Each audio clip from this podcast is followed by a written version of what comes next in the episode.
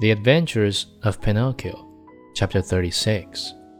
The assassins chase Pinocchio, catch him, and hang him to the branch of a giant oak tree.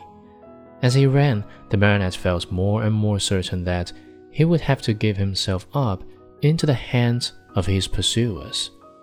Suddenly, he saw a little cottage gleaming white as the snow among the trees of the forest.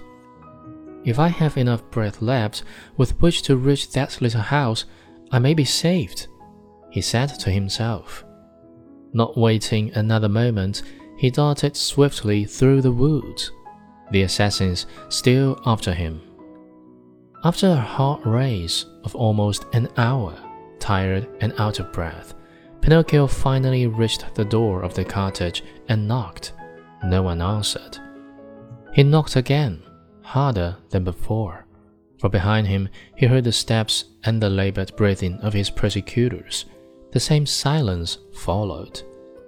As knocking was of no use, Pinocchio, in despair, began to kick and bang against the door, as if he wanted to break it. At the noise, a window opened and a lovely maiden looked out. She had azure hair and a face white as wax. Her eyes were closed and her hands crossed on her breast, with a voice so weak that it hardly could be heard. She whispered, No one lives in this house. Everyone is dead. Won't you at least open the door for me? cried Pinocchio in a beseeching voice. I also am dead. Dead?